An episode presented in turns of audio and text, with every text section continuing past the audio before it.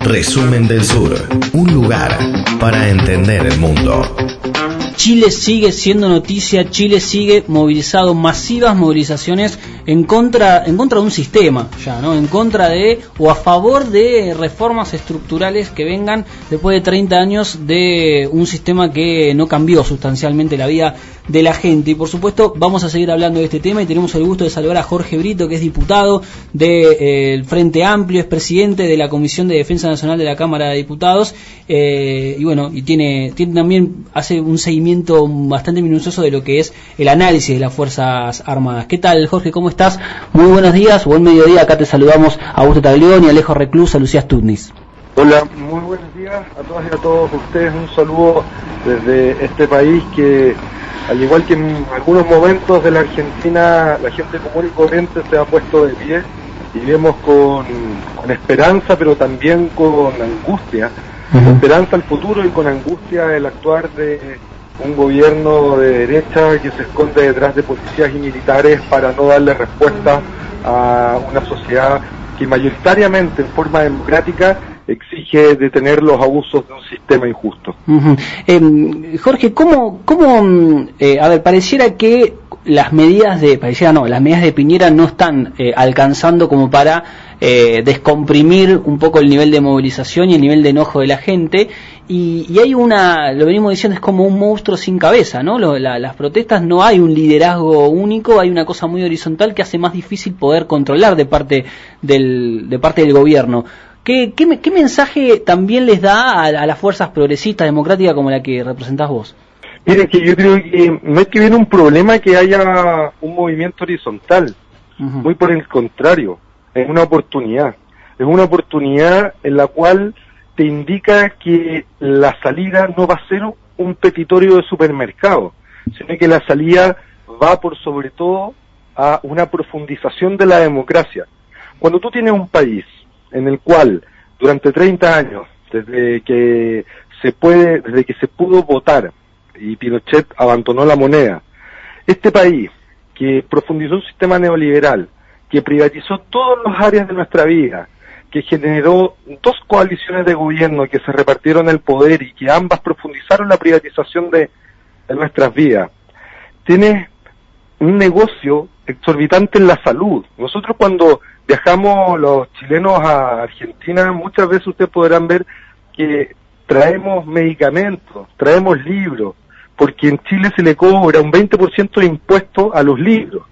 Tenemos hay empresas de farmacias que se coluden para subir los precios, que concentran el 90% de las ventas, se coluden, sale a la luz pública, pasan dos años y los precios están arriba de nuevo y uno dice, ¿qué pasó? Los gerentes fueron condenados a clases de ética. Tenemos, en cambio, a muchos emprendedores pequeños que se atrasan en el pago de impuestos y que los multan.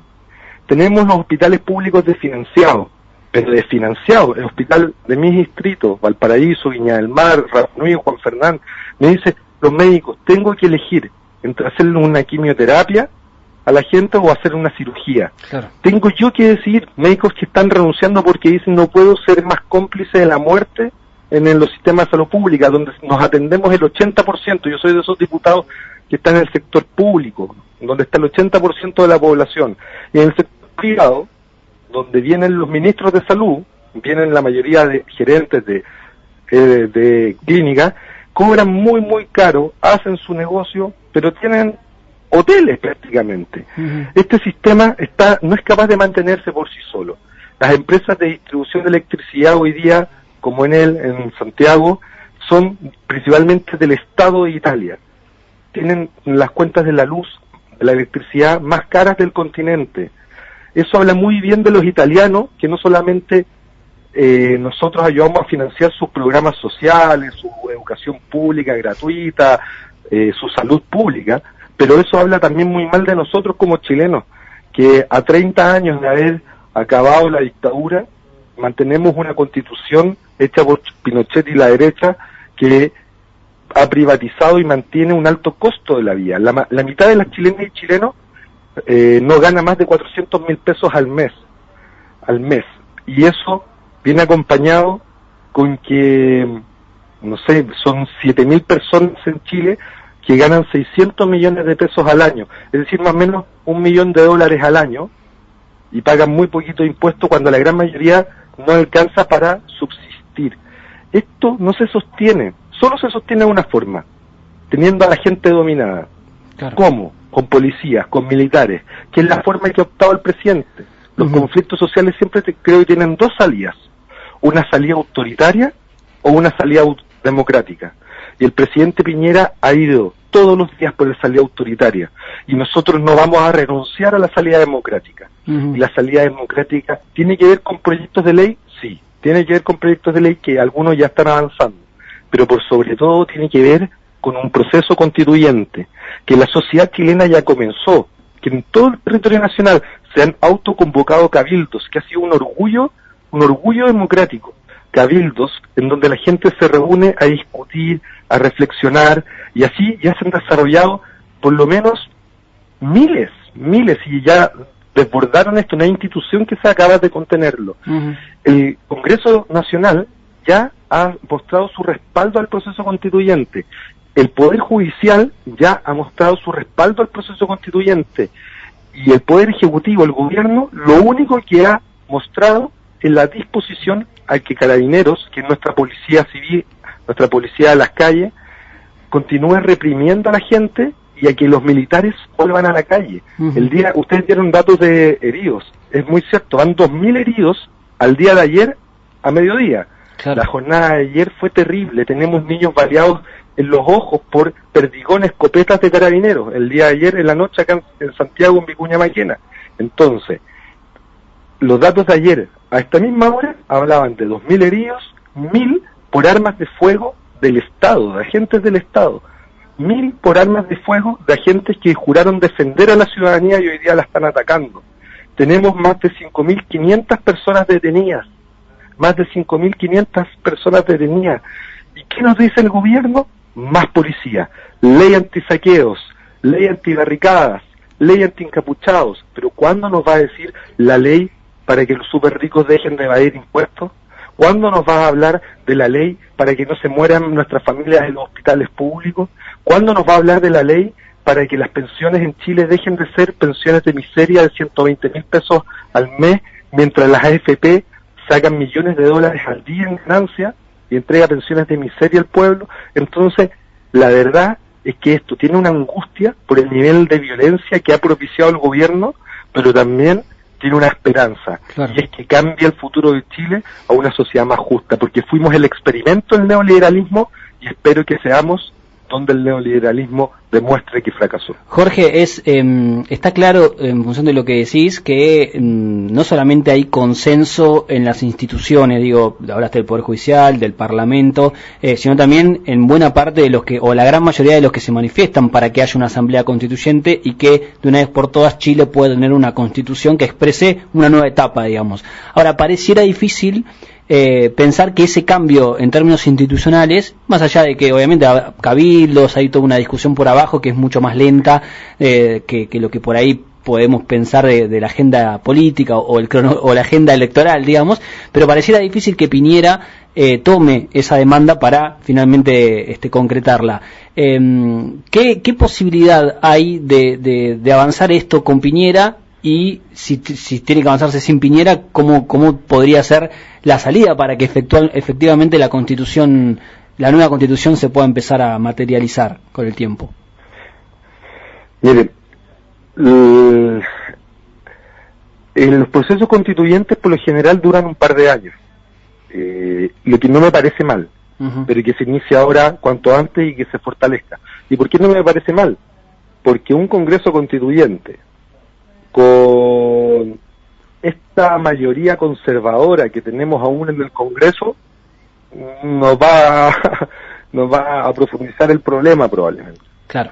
Lo que necesitamos es un Congreso constituyente con estos liderazgos, con estas personas que han despertado y que hoy día se han organizado a pesar de tener jornadas laborales extenuantes, a pesar de no tener tiempo libre, a pesar de estar ahogados en deudas comerciales, se han organizado.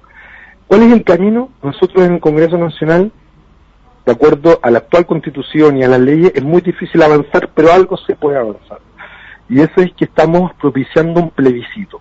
Un plebiscito para que a más tardar en el mes de marzo se lleve adelante una consulta nacional sobre el mecanismo para una nueva constitución.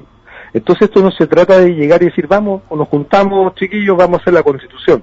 Esto se trata de que los obreros, los trabajadores comunes y corrientes, los pobladores, los que viven en campamentos, los que no tienen vivienda, puedan estar representados. Y para que puedan estar representados es todo un proceso que comienzan los cabildos, que se debe fortalecer en cabildos regionales, que debe continuar después en la participación y en una postura, en un debate social en torno al plebiscito, porque hay sectores de derecha que se están abriendo a la nueva constitución, pero quieren otro mecanismo. Entonces, lo mejor es que la gente decía, pero genera un debate en torno a eso, que en el mes de marzo podamos decidir a más tardar el mecanismo, que en el mes de noviembre del próximo año definamos a los representantes a este encuentro y que luego el año siguiente se pueda definir la nueva constitución. En dos años podemos iniciar y cerrar un proceso en el cual nos ayude a cambiar el rumbo del país. No es sostenible un país con este nivel de violencia y de abuso institucionalizado en contra de la gente trabajadora. Y el presidente, yo ya sé que estas ideas no las traía en su programa de gobierno. estas ideas venían en nuestro programa de gobierno y nosotros perdimos. Él ganó. Pero lo que tiene que recordar es que el gobierno de Chile no es una de sus empresas en la cual él puede hacer o deshacer lo que quiera.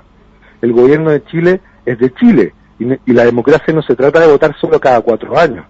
Y esperamos que él, por último, por conveniencia y no por convicción, porque por convicción ya no lo está haciendo, dé respuestas a, Chile. Se está quedando solo el presidente. Y en eso yo creo que los organismos internacionales, la presión extranjera puede servir mucho.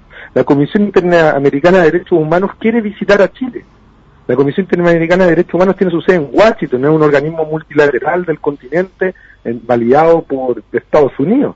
Quiere ingresar a Chile a revisar la violación de los derechos humanos. ¿Y Chile qué le ha dicho? No, no, no ingrese. Le mandó un informe que la Comisión no pidió.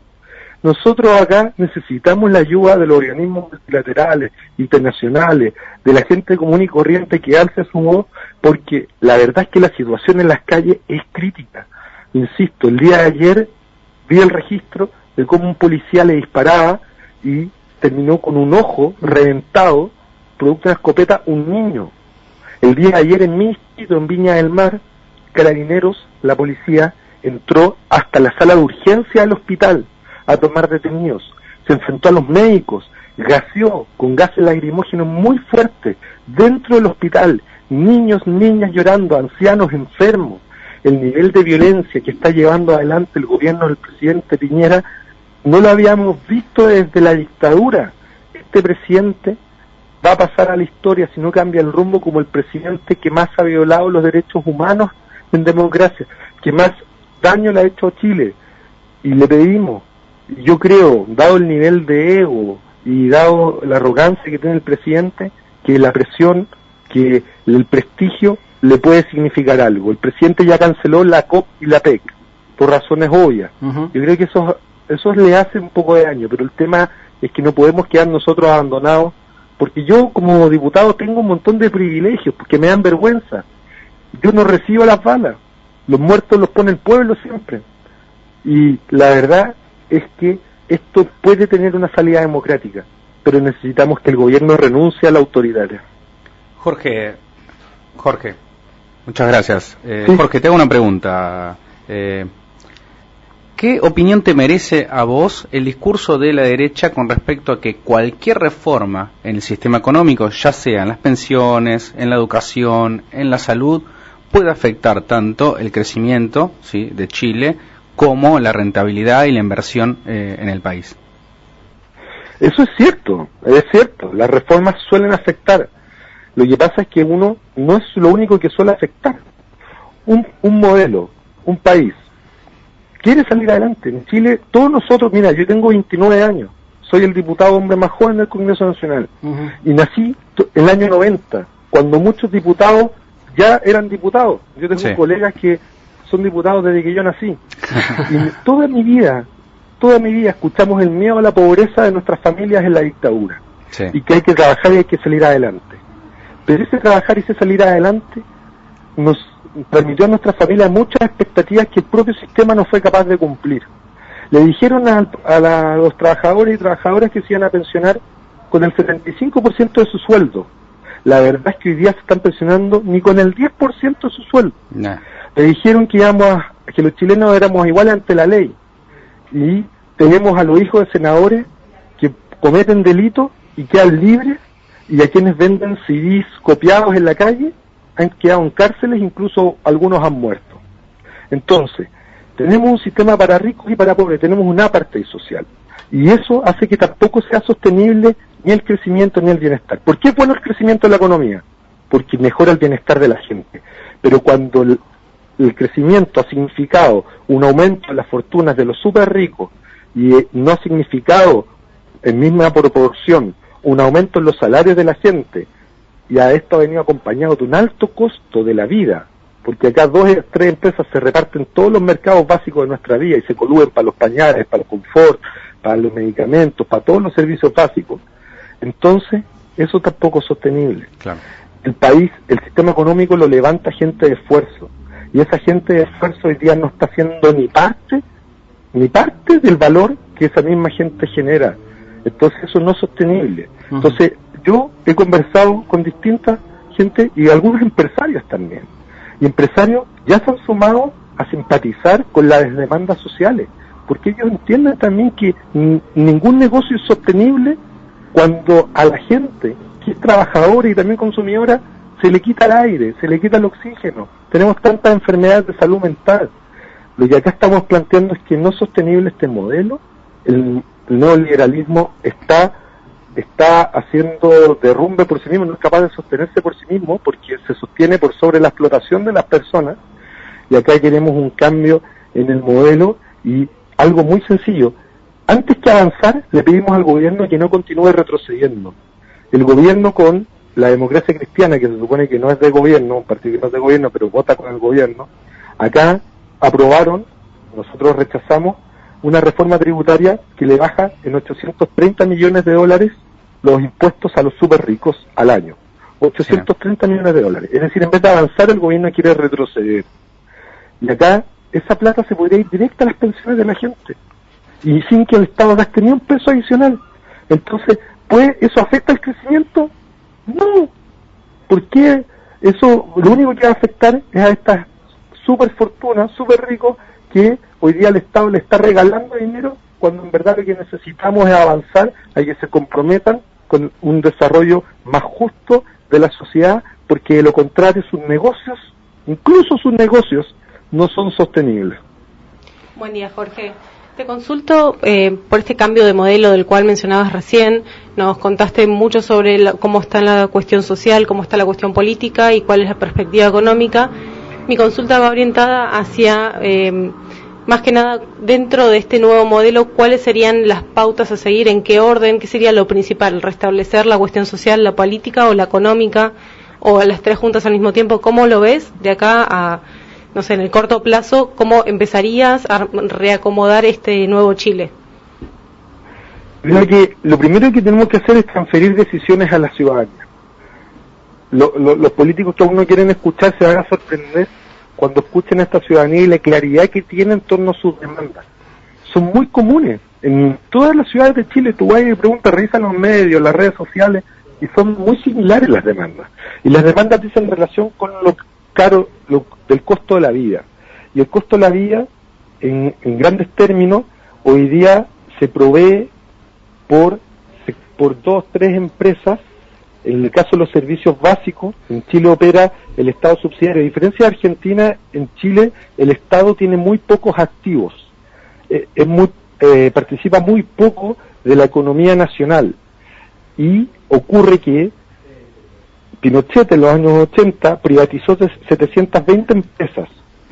Esas empresas después terminaron en capitales extranjeros y esas empresas hoy en día nos tienen el pie sobre la billetera en muchas áreas de nuestra sociedad. La Constitución establece el derecho a la propiedad como un lo consagra, pero como un derecho fundamental importante a la propiedad privada. Entonces el daño a la propiedad privada y todo lo que conlleva la propiedad privada una es pero gravísimo.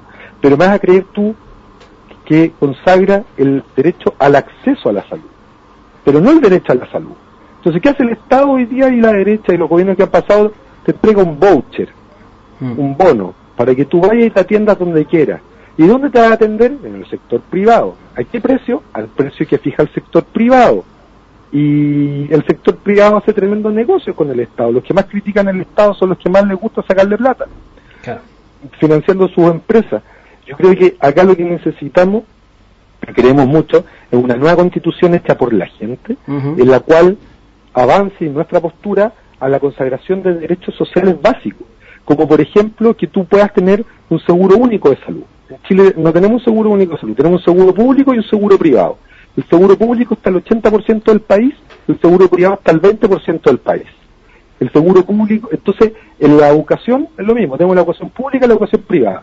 En la educación pública está todo precarizado, en la educación privada anda todo de maravilla, pero te cobran. Claro. En las casas, en los territorios, lo mismo. Tenemos una segregación para todos los aspectos de nuestras vidas y nunca nos encontramos. Y hoy día nos hemos encontrado en torno a estas movilizaciones esperamos que esto se traduzca en un cambio de constitución. Jorge, gracias por estos minutos y por supuesto vamos a estamos siguiendo todo lo que está sucediendo y vamos a estar bien atentos a lo que vaya pasando. Muchas gracias.